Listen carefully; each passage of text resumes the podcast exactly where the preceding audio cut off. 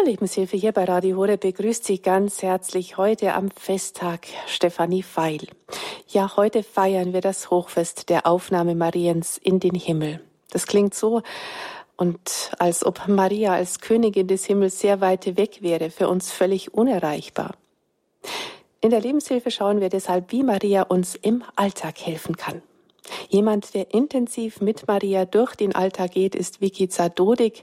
Sie lebt als Pilgerleiterin in der Mariengebetsstätte Medjugorje, sozusagen in enger Nachbarschaft mit der Mutter Gottes. Am heutigen Marienfest beschreibt sie uns ihre Erfahrungen mit Maria als Begleiterin im Alltag. Und ich freue mich, dass sie uns jetzt aus dem Radio Maria Studio in Medjugorje live zugeschaltet ist. Herzlich willkommen, Vicky Zadodik. Grüß Gott. Dankeschön. Vicky Zadodik, all den Pilgern, den Medjugorje-Pilgern bekannt als Vicky. Deshalb darf ich Sie jetzt auch so ansprechen. Und als Kinder Mariens haben wir uns vor der Sendung auf das Du geeinigt. Danke, Vicky. Ich freue mich, dass du hier bist. Ja, man hört so ein Steffi, kleines bisschen. Ja. Entschuldigung, Steffi, ich freue mich auch sehr, dass wir hier live aus Medjugorje zugeschaltet sein können. Ja, mein Herz ein kleines bisschen an deiner Stimme. In den vergangenen Tagen hat es dich voll erwischt. Wir hoffen und beten, dass die Stimme durchhält und machen auch ein, ein paar kleine Musikpausen. Medjugorje, ein kleiner Ort in Bosnien und Herzegowina, wo seit 1981 sechs Kindern von Erscheinungen der Mutter Gottes berichtet haben. Mittlerweile ist der Ort ja in der ganzen Welt bekannt und gilt heute sogar als der größte Beichtstuhl der Welt. Die Erscheinungen laufen noch, deshalb konnte die Kirche noch kein abschließendes Urteil fällen, aber sie begleitet die Pilger wohlwollend. Vicky, wann ist Maria in deinem Leben wichtig geworden?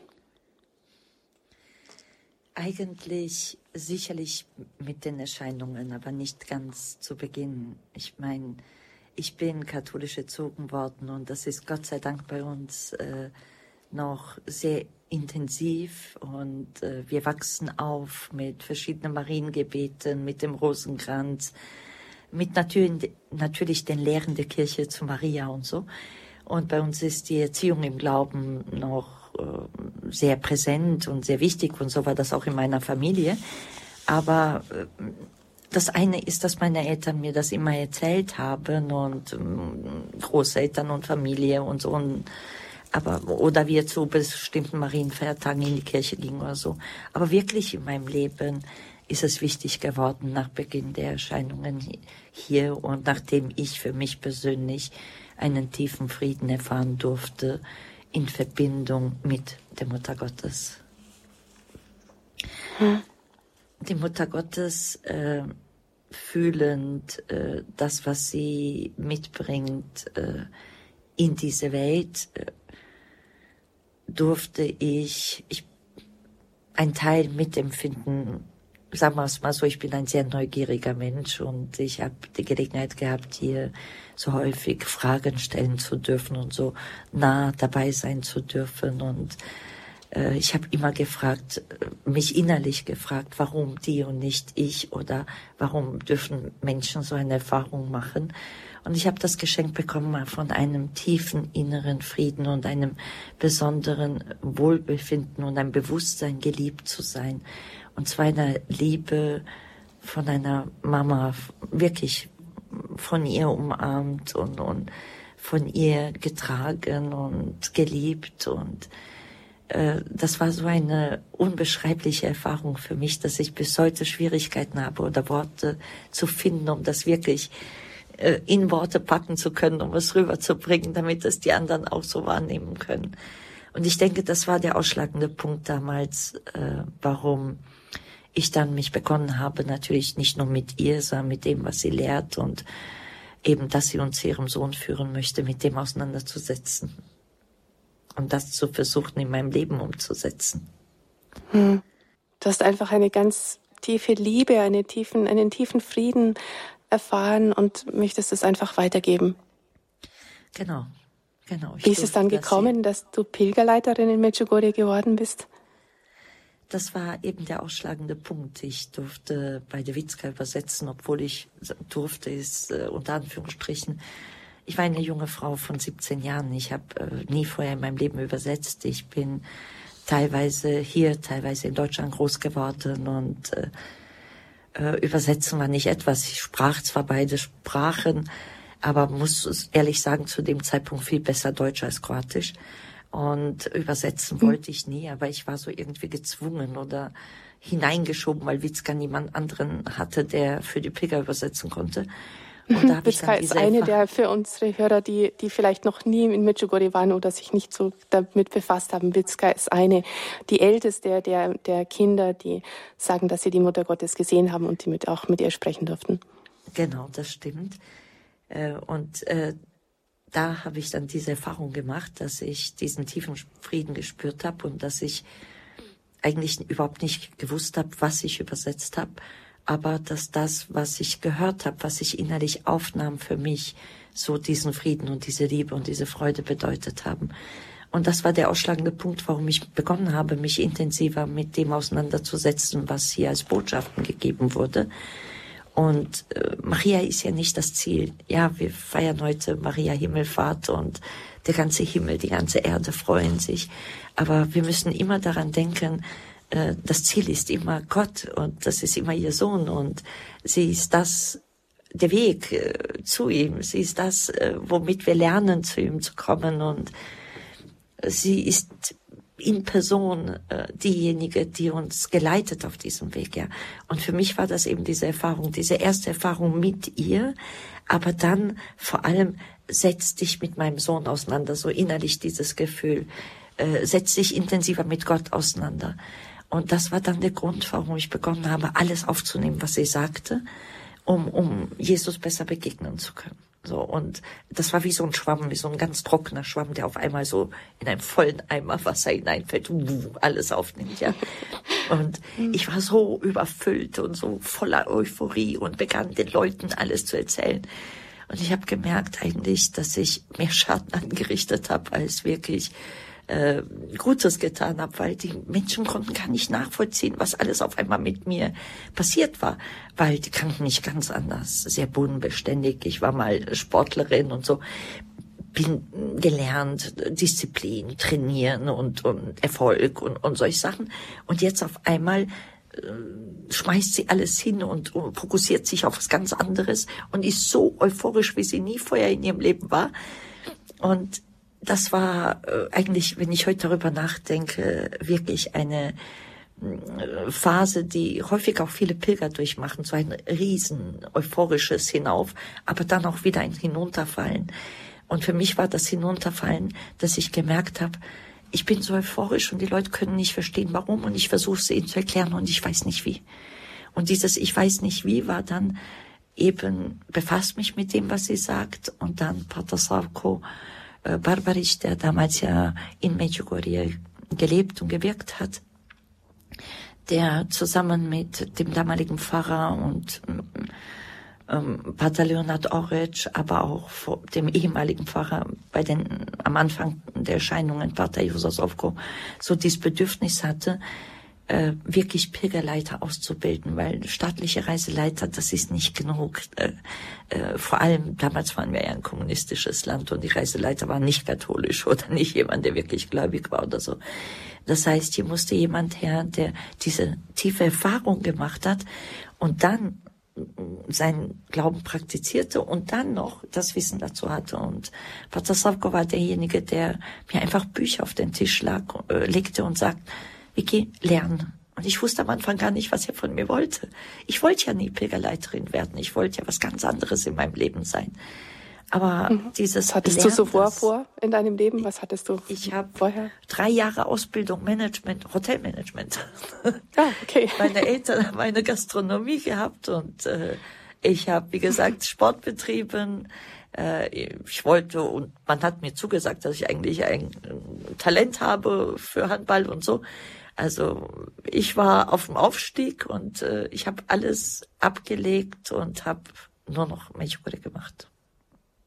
Genau. Und Pater Savko, äh, nachdem ich das gelernt hatte oder er mir diese Bücher gab und ich begann mal die Bücher zu schauen, das war Schlüssel der Bibel, Katechismus, Theologie, äh, Erscheinungen, Privatoffenbarungen, Phänomene, äh, Medjugorje, Geschichte, Geschichte unseres Landes, Kirchengeschichte, Botschaften und solche Dinge. Und mir schwirrte der Kopf wieder von all dem. Mühsam am Anfang. genau, genau, genau. Und dann war noch das Problem, ich verstand ja viel besser Deutsch als Kroatisch zu dem Zeitpunkt. Ich habe alle Bücher in Deutsch gekauft und das große Problem war, wir haben ja am Anfang im Medjugorje nichts drucken dürfen, nichts öffentlich machen dürfen. Wir haben ja große Schwierigkeiten mit dem Staat gehabt, war ja Verfolgung der Seher, der Familien, der Fahrmitglieder, jemand, der versuchte, da Medjugorje nach vorne zu bringen. Unter anderem gab es wenig in Kroatisch. Ja. Die Bücher wurden irgendwo im Ausland gedruckt und so. Und was ich gemerkt habe, ist, in den verschiedenen Büchern stand verschieden drin. Das war unterschiedlich. Also was sollte ich lernen? So, und dann bin ich mit diesen Büchern rot angestrichen, grün, gelb, ich weiß nicht, was ich alles für Marker hatte, bin ich dann immer los. Pater Slavko hatte meistens keine Zeit und schickte mich wieder weg. Und dann bin ich zu Witzka. Ich habe diese Gnade und das Geschenk gehabt, ich durfte zu ihr.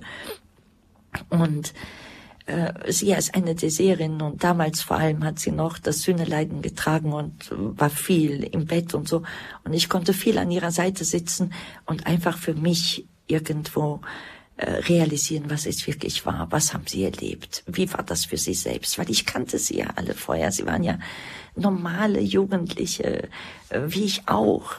Also jetzt nicht besonders heilig oder frömmer oder so anders als wir anderen, ja. Und, und dann dieses Erlebnis und wie sehr es sie verändert hat und wie groß das ist, was mit ihnen geschah und was mit uns geschieht, was bis heute noch geschieht, dass die Mutter Gottes kommen darf und äh, Himmel und Erde sich verbinden tagtäglich. Hm.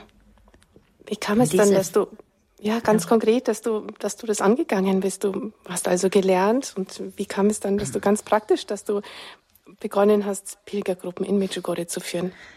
Ich wollte nicht zurück nach Deutschland. Ich wollte ewig in diesem Zustand des tiefen Friedens und der Freude und der Liebe bleiben. Und äh, ich habe, wie gesagt, meine Ausbildung abgebrochen und alles, was meine Eltern natürlich nicht gut fanden. Das heute verstehe ich das, aber damals war das wirklich, also ich sage auch immer allen Pilgern, bitte macht nicht nach, was ich gemacht habe damals, ja. Weil ich musste natürlich im Nachhinein noch eine Ausbildung machen und so.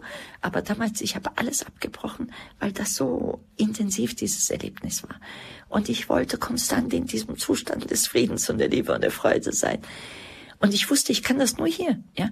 Und dann weil Pater Savko mir diese Bücher gab, weil mein Papa hat natürlich versucht, alles um mich wieder zurückzubekommen. Und geht das? Ist doch verrückt. Ich meine, Maria ist auch in Deutschland. Maria ist überall auf der Welt. Jesus ist überall auf der Welt, ja.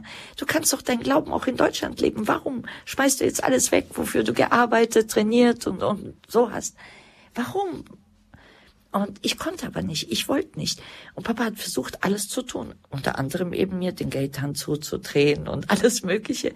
Nur damit ich ja mich entscheide, wieder zurückzukommen und meine Ausbildung zu machen und so, wie ich es geplant hatte. Ja, Ich wollte aber nicht, ich wollte hier bleiben und habe hier nach einem Weg gesucht, wie ich hier überleben kann. Und habe natürlich mich bei Pater Savko beschwert. Und Pater Savko ähm, hat eben, seine Reaktion war mir, diese Bücher zu äh, schenken. Und ich habe mich gefragt, was will er eigentlich von mir? Ich muss ja irgendwie Geld verdienen. Ich muss ja irgendwo hier überleben können und so. Und er hat immer nur geschmunzelt und ich soll mir keine Sorgen machen, alles wird gut und ich soll Gott vertrauen und ähm, Maria um Fürsprache bitten und, und so. Und dann äh, erinnere ich mich an einen Tag, wo ich wieder mal bei ihm war und ihn wieder gefragt habe, was ich jetzt machen soll und so. Und da war vor dem Pfarrhaus unten eine Riesengruppe an Menschen. Ich habe die zwar realisiert, bevor ich reingegangen bin ins Pfarrhaus, aber nicht wirklich wahrgenommen, wer es ist oder so. Ich erinnere mich, nachdem ich mit ihm geredet habe, schob er mich aus der Tür raus und lief hinter mir her und schob mich so vor sich her und die Treppe runter. Und dann kamen die Pilger auf ihn zugestürmt und haben gefragt, Pater Sauko dies und jenes und, und was auch immer.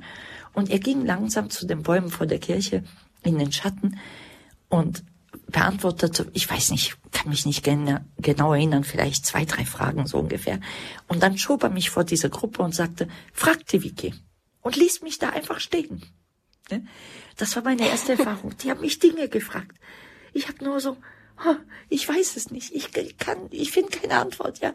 Dann habe ich überall gedacht, was habe ich alles in diesen Büchern gelesen? Was habe ich alles von Witzka gehört? Was, warum stehe ich jetzt hier vorne? Ich wollte das doch nie.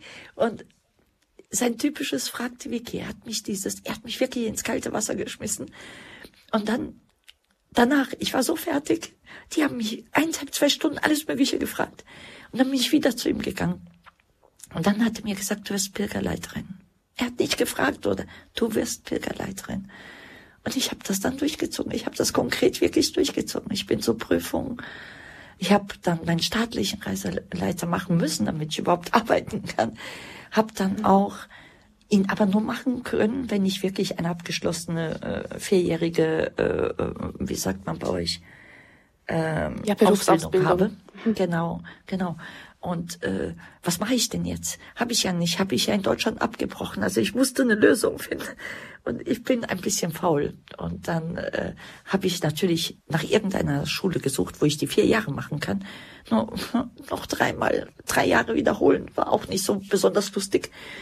Wollte ich nicht. Und die einzige Schule, wirklich die einzige Schule, heute kannst du das nicht mehr so machen, Früher ging das in Jugoslawien. Du konntest Sprachen, musstest du nicht studieren, sondern du konntest auf der Hochschule äh, Prüfung ablegen, wenn du gut genug warst und so. Dann haben sie das akzeptiert.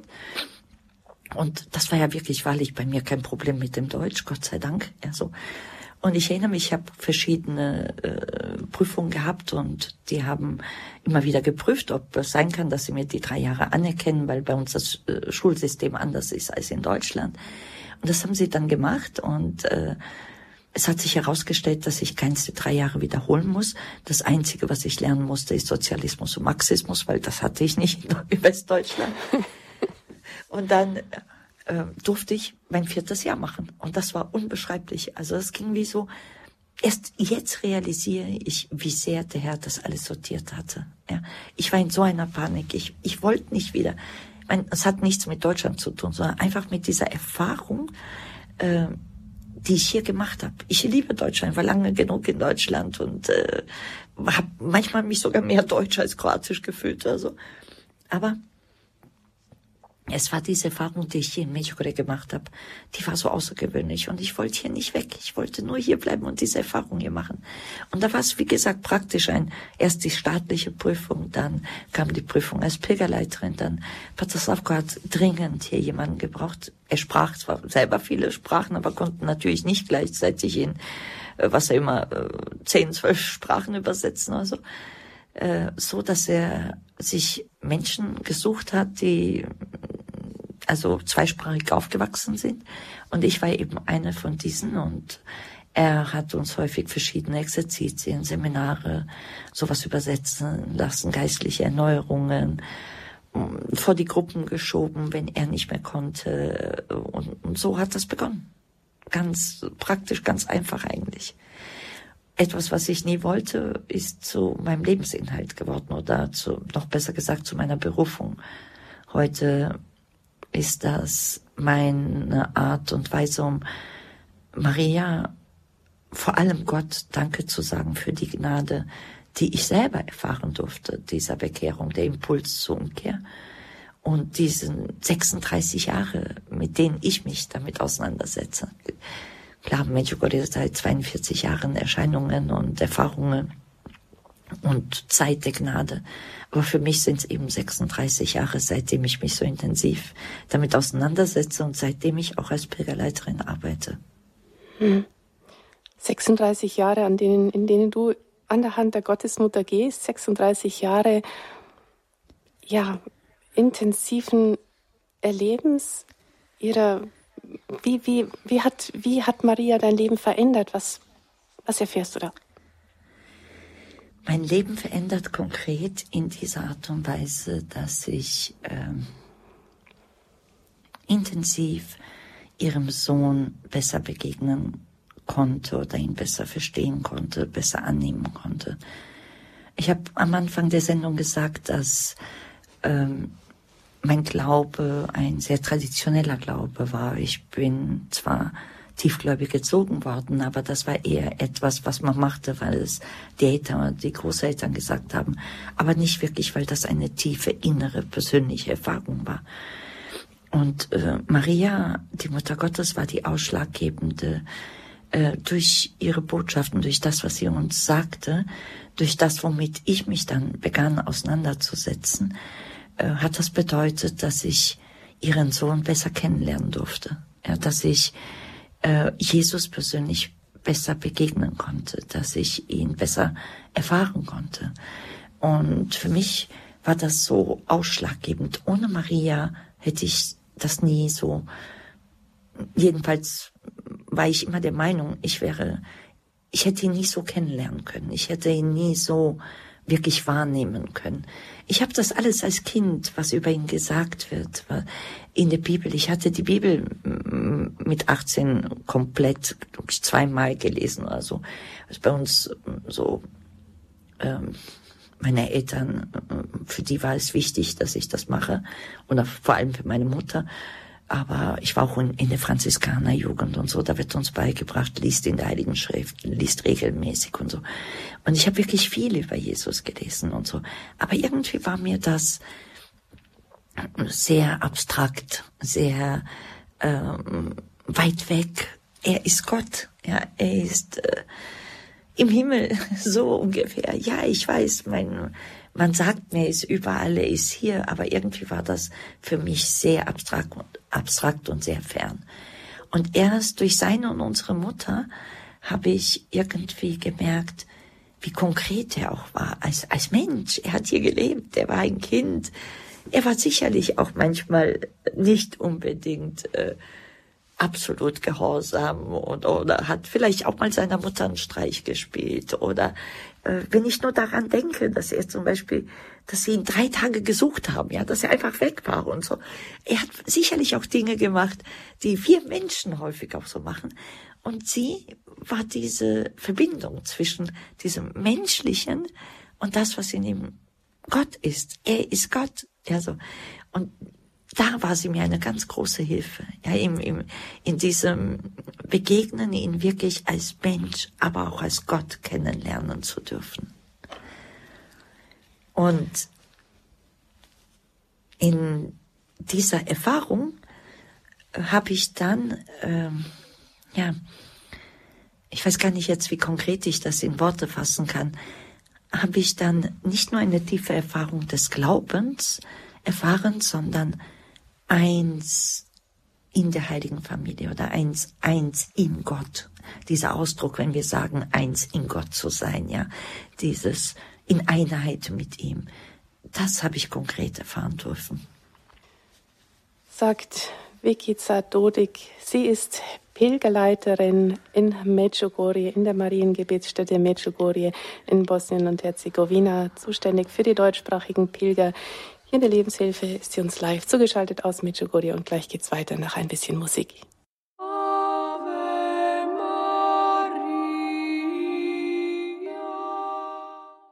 Maria, Begleiterin im Alltag, das ist unsere Lebenshilfe hier bei Radio Horeb heute am Hochfest der Aufnahme Mariens in den Himmel. Ich bin Stefanie Feil und im Gespräch mit Vicky Zadodik.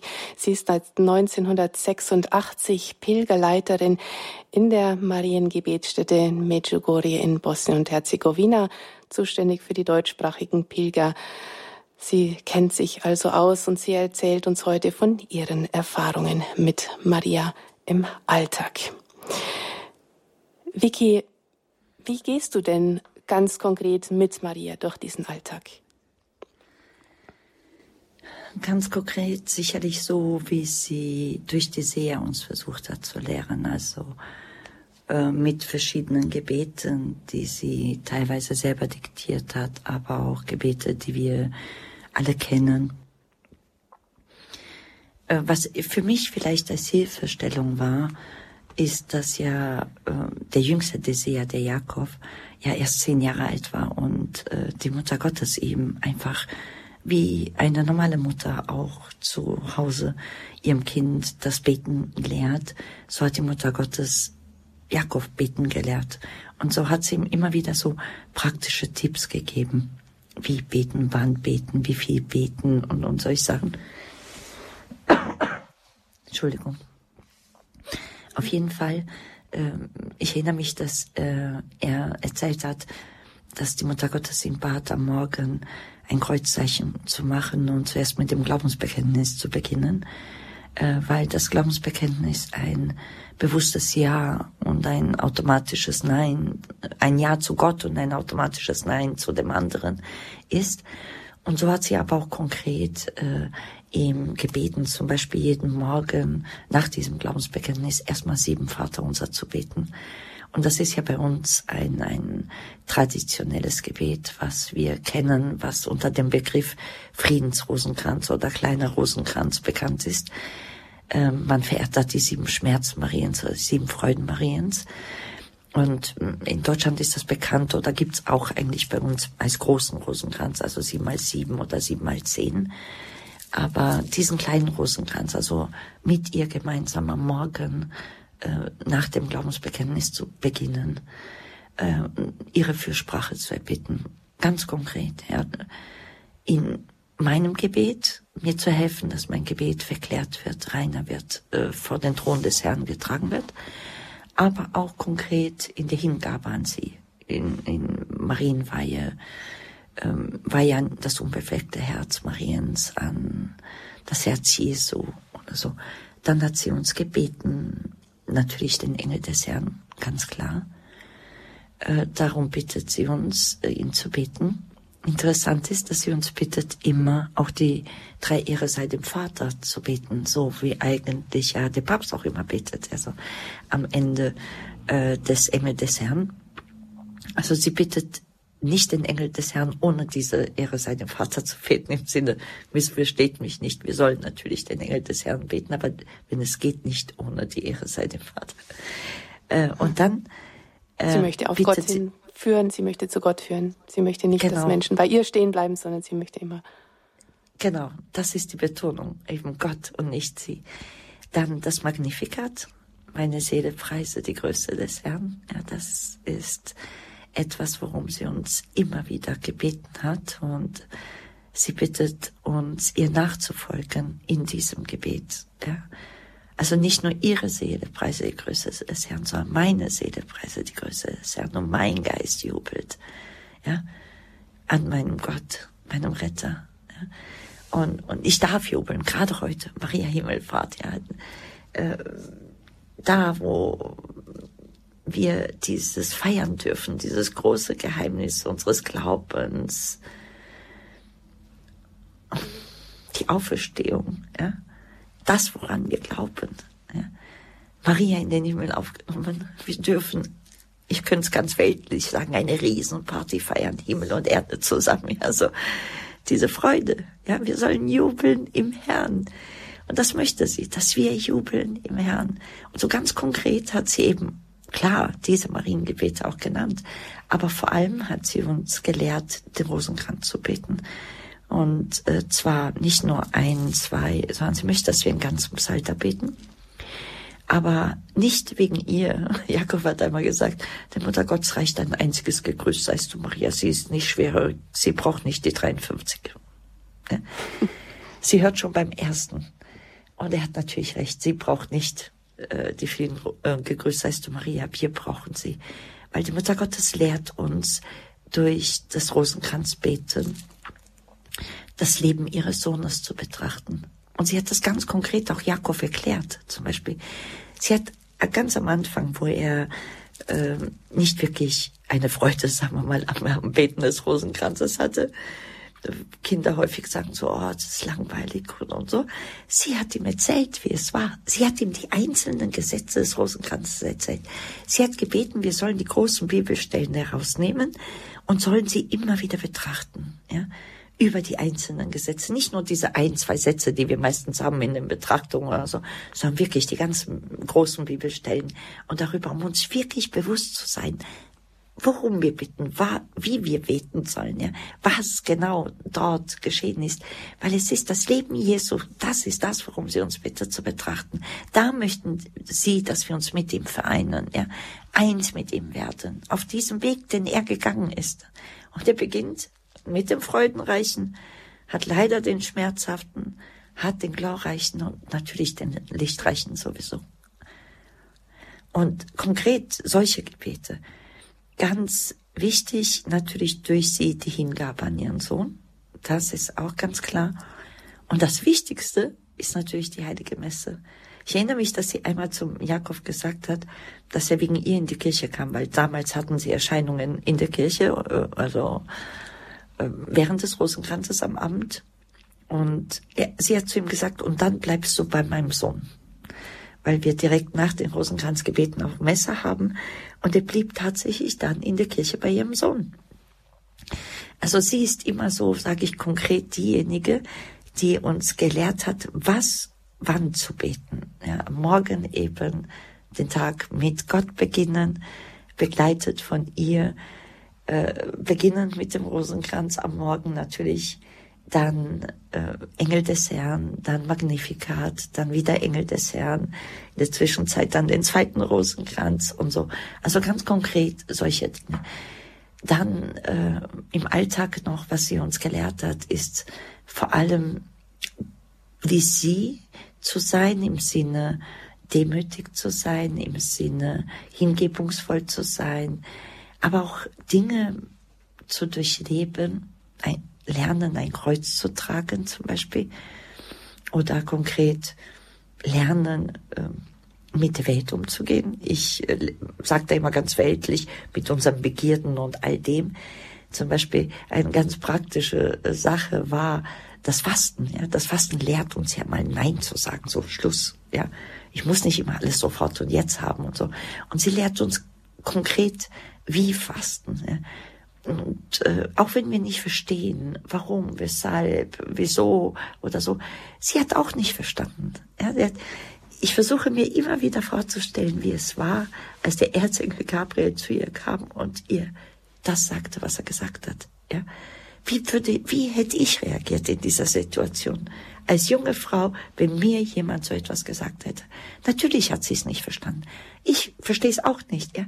Und ich muss es aber auch nicht verstehen, sondern ich möchte so wie sie annehmen können und, und Ja sagen können, mein Fiat aussprechen können und, und zwar vollkommen, genauso wie sie es ausgesprochen hat und, und meine Hand Gott reichen und in dem Falle eben Maria zu reichen, damit sie uns zu Gott führen kann. So, so konkret im Alltag.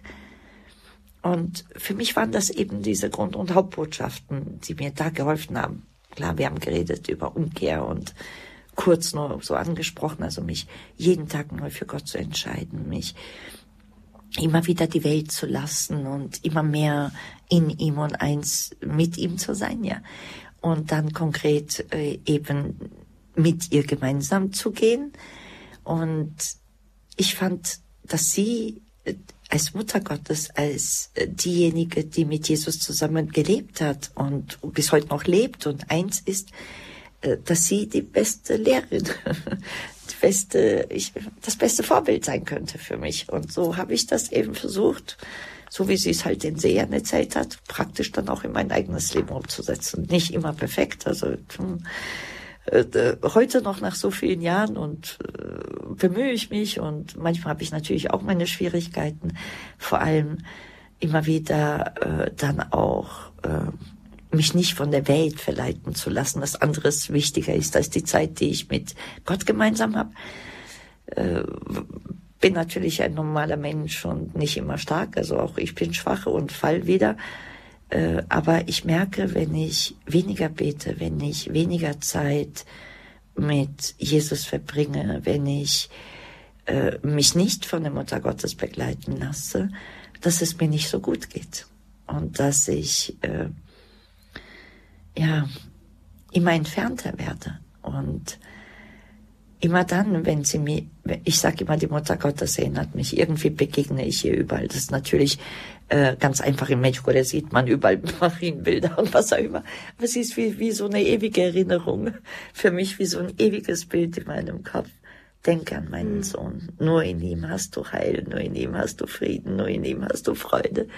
Und so konkret, wenn ich durch den Alltag gehe und, und ich sehe irgendwo wieder einen Impuls, wie, wie so ein mütterliches Anschieben. Komm, Vicky, komm, wieder, ja. Mhm. Das gleist auch diese Freude aus, ja. Ja, alles Ratschläge, die die Kinder sagen, von der Mutter Gottes gehört zu haben.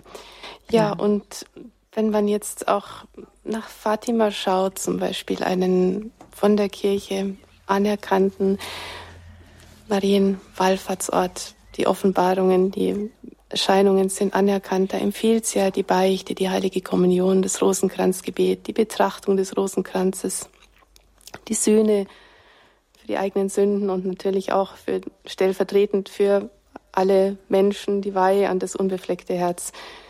Genau das, was du jetzt auch erzählt hast. Ja, liebe Hörerinnen und Hörer, bevor wir Sie dann auch einladen wollen, sich zu beteiligen in der Sendung, wenn Sie eine Frage haben an Vicky, wenn Sie etwas beitragen wollen, dann dürfen Sie gleich auch anrufen und ich sage Ihnen schon mal die Telefonnummer 089 517 008 008 von außerhalb Deutschlands die 089 517, pardon, die 0049 vorab und dann geht's weiter mit der 89 517 008 008. Vicky, viele Christen sagen, warum denn Maria, wenn ich, ich kann doch eigentlich gleich zu Jesus gehen. Was macht den Unterschied, wenn Maria dabei ist? Äh, für mich ist klar geworden, dass durch sie es einfacher ist. Natürlich ist unser Gott allmächtig. Und das ist etwas, was wir uns wirklich ins Bewusstsein immer wieder rufen müssen. Er ist der allmächtige Gott. Ja? Aber wenn er der allmächtige Gott ist, dann kann er doch alles. Das heißt, auch Jesus hätte so in die Welt kommen können. Ohne eine einfache, niedrige Magd.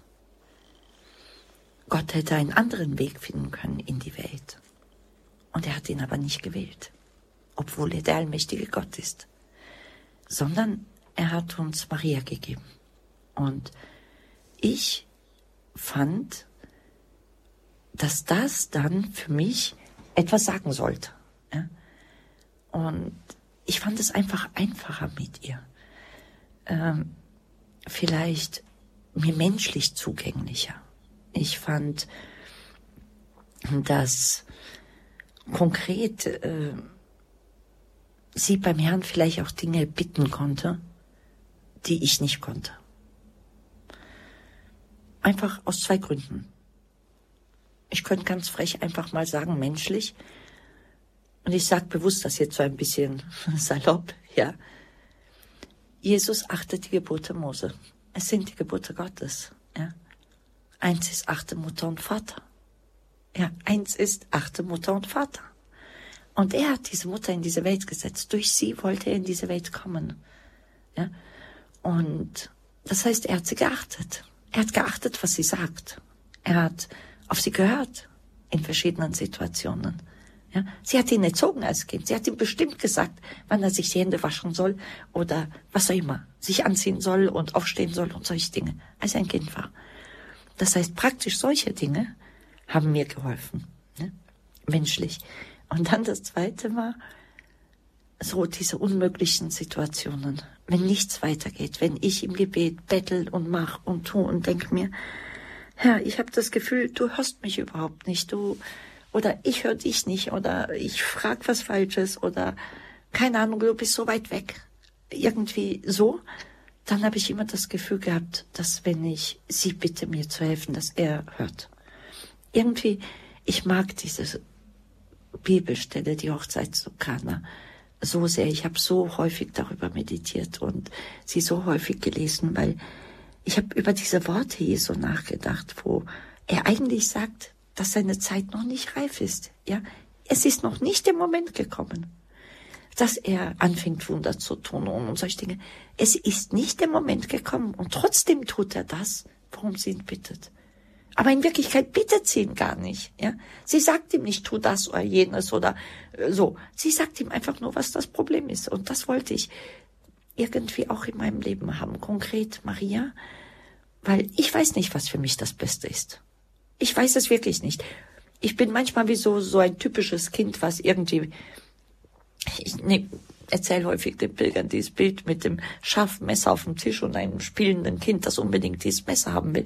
Und jeder Erwachsene, jede Mutter nimmt sofort das Messer weg, weil sich das Kind verletzen kann. Ja, und wir benehmen uns so häufig vor Gott. Ja, so, wir wollen unbedingt dieses Messer. Und so bin ich sehr häufig vor Gott. Und ich sage, ich will unbedingt das und jetzt und sofort und was auch immer. So, oder ich habe mir in den Kopf gesetzt, dass das das Beste für mich ist und dass genau dieses Gebet er mir hören muss. So und merke dann, das hat alles keinen Sinn. Ja, ich weiß nicht, was das Beste für mich ist. Ich kann es nicht, aber wenn ich mich Maria anvertraue, wenn ich bitte, ja, dann geht sie vor den Thron des Herrn. Und dann tut sie genau das, was sie in der Hochzeit zu Kana getan hat. Nämlich, sie sagt mir, tu das, was er dir sagt. Und er ist das, woran wir streben. Ja, Gott ist, Jesus ist derjenige. Und eben da denke ich, ist Maria die beste Hilfe oder für mich war sie die beste Hilfe. Ich weiß, dass viele Menschen nicht wirklich einen Zugang zu ihr haben, aber wenn Gott schon diese Gelegenheit genutzt hat, wenn Gott es schon so geschaffen hat, warum soll ich es dann nicht annehmen? Ja, mein, wie gesagt, er hätte auch so in die Welt kommen können, ohne eine schwache 16-jährige Magd oder so. Nein, aber er wollte es so. Und weil er es so wollte, mag ich es jetzt umarmen, ja, und mag, mag es annehmen und mag es nutzen, was er mir gegeben hat. Und es gibt, ich weiß gar nicht, darf ich einen, einen Witz, ein, ein humorvolles Bild erzählen? Ja, natürlich. Äh, es gibt für mich ein Bild, äh, das findet man manchmal so kursiert irgendwie im Internet rum und so. Und zwar, man sieht den Himmel und viele Wolken und Jesus äh, und Gott auf dem Thron sitzen und dann sieht man die Himmelspforte und Petrus und so äh, an der Pforte mit einem großen Schlüssel und so. Und dann sieht man, wie Jesus auf Petrus zuläuft und es stellt sich die Frage, Petrus, was machen all diese Personen im Himmel? Ich habe dir gesagt, wen du hineinlassen darfst und wen nicht. So, und Petrus schaut sich um und sagt, Jesus, ich habe nur die hineingelassen, wo du gesagt hast, aber ich kann nichts dafür, dass all diese Leute hier sind. Und Jesus fragt, was machen all diese Personen hier, Petrus? Und Petrus sagt, Jesus, bitte dreh dich um und schau. Ich kann nichts dafür, dass deine Mutter speerbreit alle Fenster aufmacht. Und man sieht auf diesem Bild Maria, Fenster und es hängt ein Rosenkranz raus und an diesem Rosenkranz krabbeln ganz viele Menschen hinauf in den Himmel hinein, so. Und das ist für mich so ein Bild, äh, was mich irgendwo begleitet. Ja, so, so innerlich, Maria, ja, es geht auch sie. Ja, natürlich kann ich in den Himmel. Ja, aber der Herr hat sie mir gegeben als Hilfe. Er hat sie mir als Mama gegeben. Meistens als Kinder, wenn wir was vom Vater wollten, sind wir zur Mutter gerannt. Also Mama kann nicht mal mit Papa reden oder so. So ungefähr. Dieses Bild ist das, was für mich Maria prägt. Ja, äh, das ist das eine. Und das ist natürlich eine andere Ebene haben wir noch. Das ist nämlich diese spirituelle Ebene, diese Moment, wodurch ihr reinstes Herz unsere Gebete verklärt werden, vor den Thron getragen werden. Ihr kann der Herr schwer etwas abschlagen. Er hat ihr die Macht gegeben, Sie ist keine Göttin, aber er hat ihr die Macht gegeben, Gnadenmittlerin zu sein, ja? Gnaden zu vermitteln. So. Er hat ihr die Macht gegeben, nicht zu richten. Das will sie gar nicht. Das wollte sie nicht. Ja, sondern uns zu lieben, uns näher zu bringen zu ihrem Sohn und eins zu werden mit ihr in Gott, in der heiligen Familie. Und das ist für mich Maria. Äh, ohne sie wäre es für mich viel schwerer, Gott zu begegnen, weil äh, meine, sagen wir mal, mein Gottesbild, was ich in der Kindheit hatte, meine Beschreibung über Gott, war schwierig. Ich sag's einfach mal so, ohne jetzt meine Eltern und meine Großeltern irgendwie beschämen zu wollen oder so, aber ähm, hm, natürlich, sowas so, wird ja auch einfach weitergegeben über Generationen. Ja, ja, so hart, so, so irgendwie gerecht strafender alter Mann, mit einem Riesenbuch, wo all meine Sünden drin sind, Verfehlungen und, und alles, was ich nicht gut getan habe und unterlassen habe und so. Und wehe mir, nur dieses, häufig dieses, ich denke häufig, viele Christen haben so ein falsches Gottesbild. Natürlich ist Gott Gerechtigkeit und natürlich ist unser Glaube ein sehr ernst zu nehmen, ja. Und äh, wir dürfen eins sein in Gott durch den Empfang der Heiligen Kommunion wird er zu einem Teil von uns und wir ein Teil von ihm, ja. Seine Gliedmassen, ja. So. Und natürlich ist das ernst, ja. Aber viele Leute vergessen, dass er viel, viel mehr ist, ja, dass er Liebe, Frieden, Freude ist, ja. Jubel, Jauchzen, ja. Das, was wir heute machen, ja. Himmel und Erde freuten sich. Mhm, ja. Und das ist das, was die Christen so häufig irgendwie und mein, mein Gottesbild war früher so. Es war gar nicht schön, ja, so. Und ich war mir nicht unbedingt sicher, ob ich dahin will. Und ich denke, dass wenn ich so ein Gottesbild habe, so ein falsches Gottesbild, dass das dann auch auf die Nächsten übergeht, ja, dass das, die anderen spüren das ja, ja, die anderen sehen das ja, äh, und, und denken sich dann, Christ, nein, ja. Und, und weil das, was ich empfinde und spüre, das ist das, was ich in die Welt hinaustrage. Ja?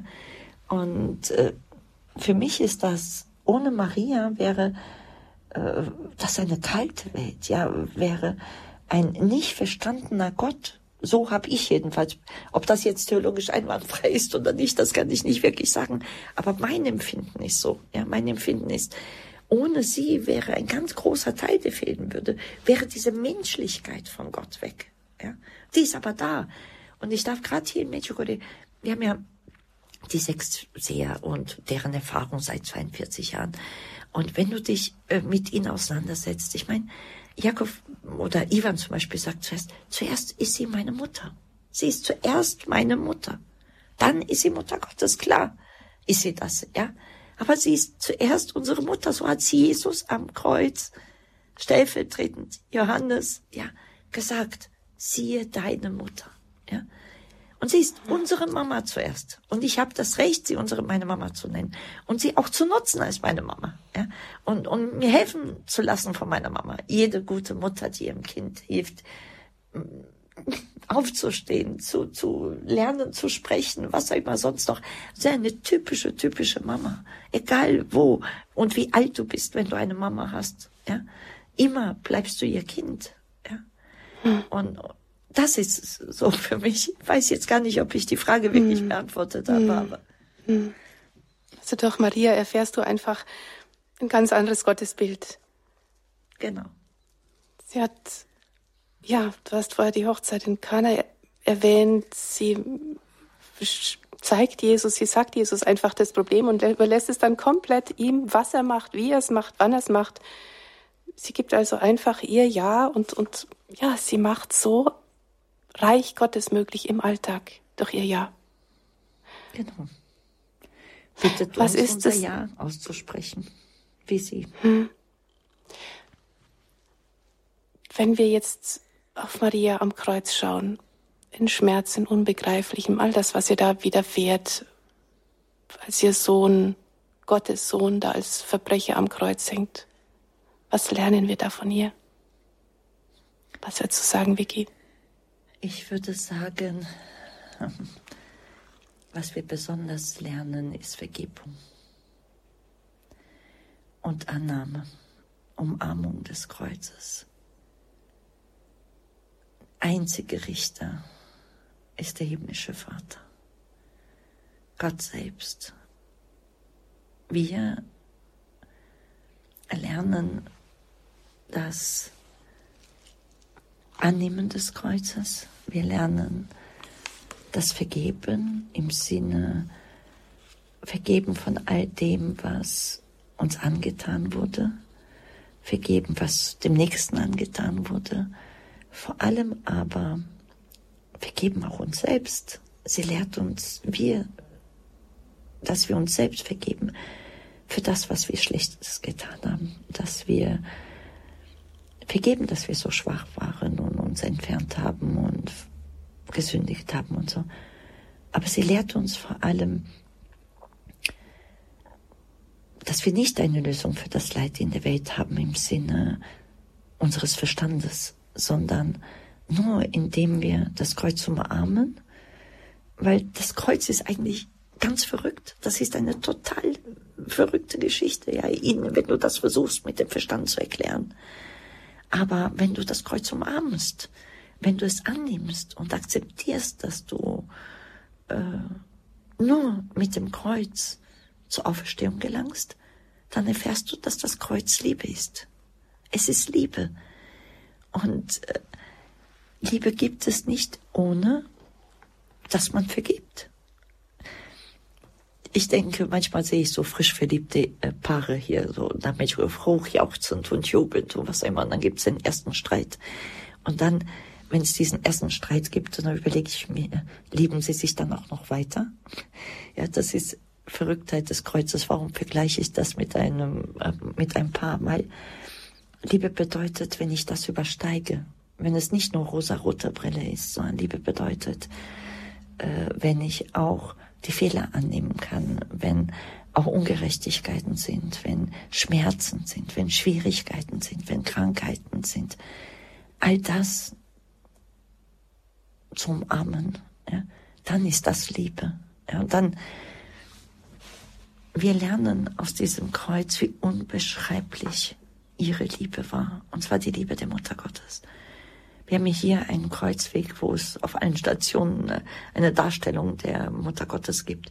Sie hat ihren Sohn nicht verlassen auf diesem Kreuzweg. Wir lernen mit ihr gemeinsam diesen Weg zu gehen und dann auch noch unter dem Kreuz stehen zu bleiben. Ja. Nicht wegzulaufen, wie die anderen weggelaufen sind und Schmach und Schande und was auch immer und es ist alles vorbei und tot und so. Nein, nach dem Kreuz kommt die Auferstehung. Und die Auferstehung gibt es nicht ohne das Kreuz. Und wir harren und lernen mit ihr gemeinsam. Sie ist gestanden. Sicherlich hat sie das nicht mit ihrem Verstand gewusst. Aber sie wusste, der Herr weiß es. Und wenn sie beim Herrn aushat, wenn sie das Kreuz umarmt, wenn sie gemeinsam mit dem Herrn geht, er findet einen Weg. Und der Weg ist die Auferstehung. Er ist nämlich der Weg selbst. Er selbst ist die Auferstehung. Und deshalb ist das Kreuz sicherlich nicht einfach zu tragen. Ich verstehe es. Ich habe in meinem Leben auch privat verschiedene Situationen gehabt, wo das, wo ich das leider erfahren musste. Aber ich weiß, wie außergewöhnlich es ist, wenn wir dann mit Gott dieses Kreuz überwinden und auch in unserem Leben einen Teil der Auferstehung erfahren dürfen.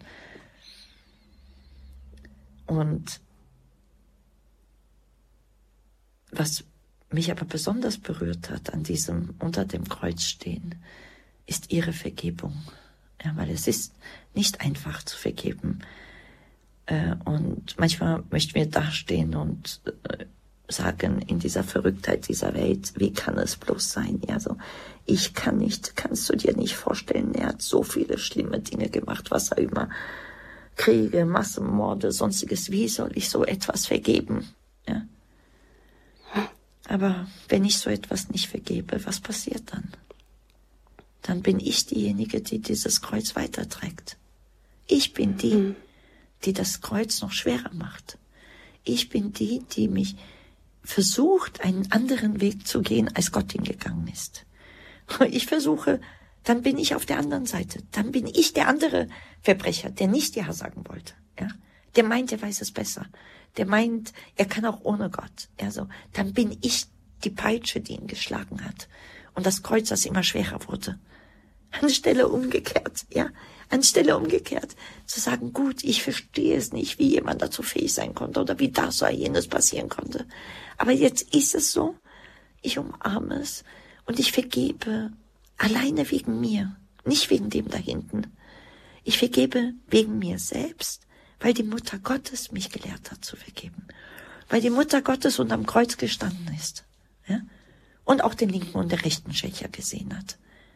Mhm. Und sie hat nicht angeklagt. Sie hat nicht mit dem Finger auf die gezeigt, die ihn gegeißelt haben. Nein. Sie hat da gestanden und hat das Kreuz umarmt. Weil sie weiß, nur er ist der Weg. Nur er ist der Weg. Nicht das, die Welt und das Außenrum und die Prügel und der Hass und, nein. Nur Gott. Ja. Hm. Und wenn ich mich auf ihn fokussiere, dann kann mir nichts passieren. Ja. Ich muss mal ein Kreuz tragen. Ja. Und es wird schwer und ich falle, ich weiß. Aber dann kann ich mit ihm auferstehen. Ich kann und darf mit ihm auferstehen. Mhm. Und dieses innerliche Vergeben, das ist das, was sie uns hier besonders lehrt. Ja? Wie wichtig es ist.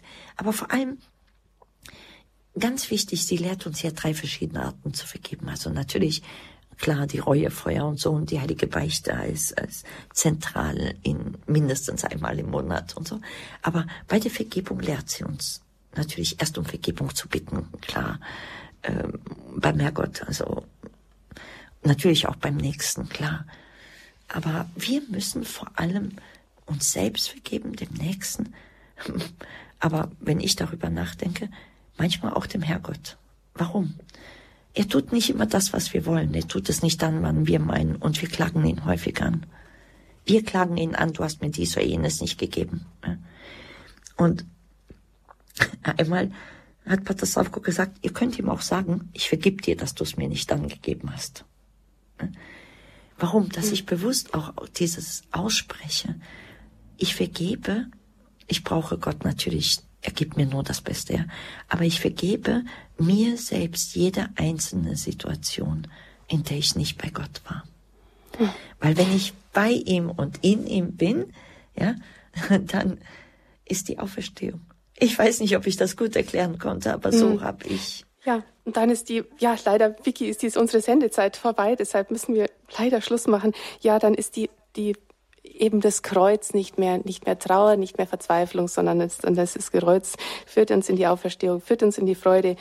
Ja, ein ganz herzliches Dankeschön dir, Vicky Dodig, dass du bei uns warst. Die Freude, als Kind der Mutter Gottes an ihrer Hand zu gehen. Herzlichen Dank dir. Gerne geschehen. Das war die Lebenshilfe hier bei Radio Horeb. Maria, Begleiterin im Alltag. Nachhören können Sie diese Sendung wie immer auf horeb.org in der Mediathek. In wenigen Stunden einen CD-Mitschnitt gibt's unter der 08328921120. Wieder ab morgen einen frohen und gesegneten Festtag der Aufnahme Mariens in den Himmel. Das wünscht Ihnen Stefanie Feil.